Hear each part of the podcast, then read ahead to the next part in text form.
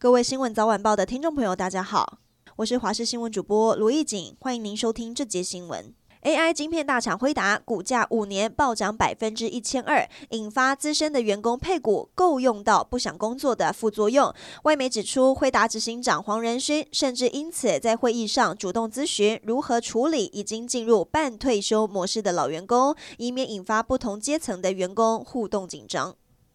新北市瑞芳区深澳海岸知名的景点象鼻岩崩塌，成为了绝响。万里区野柳的女王头断头危机也受到关注。野柳地质公园每一年为女王头做 3D 扫描两次，估算颈围。过去测量数据显示，颈围每一年减少一到两公分。今年九月测出的女王头颈围是一百一十八点三公分。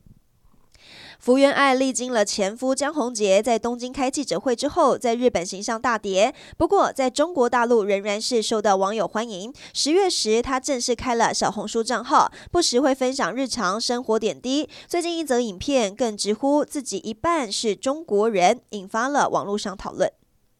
民众党正副总统候选人柯文哲、吴欣盈昨天到台南举办造势活动，民众党宣称超过万人，但有媒体人说现场只有一千八百张椅子，超过万人的说法只是把路人也当作支持者。科办主任周瑜修今天回应，现场看起来就是爆场，对于外界质疑没什么值得评论。